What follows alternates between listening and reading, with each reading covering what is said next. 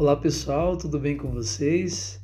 Mais uma história então, o episódio 14. A história de hoje é de número 92 e ela tem como título né, Carroça Vazia.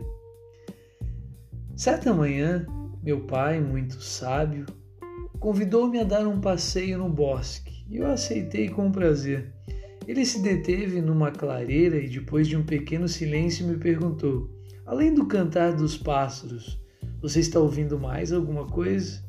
Apurei os ouvidos alguns segundos e respondi: Estou ouvindo um barulho de carroça. Isso mesmo, disse meu pai. É uma carroça vazia. Perguntei a ele: Como pode saber que a carroça está vazia se ainda não a vimos?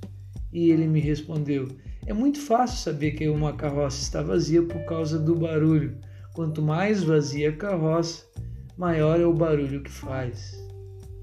Tornei-me adulto e até hoje, quando vejo uma pessoa falando demais, gritando, no sentido de intimidar, tratando o próximo com grossura, inoportuna, prepotente, interrompendo a conversa de todo mundo e querendo demonstrar que é a dona da razão e da verdade absoluta, tenho a impressão de ouvir a voz do meu pai dizendo: Quanto mais vazia a carroça, maior é o barulho que faz.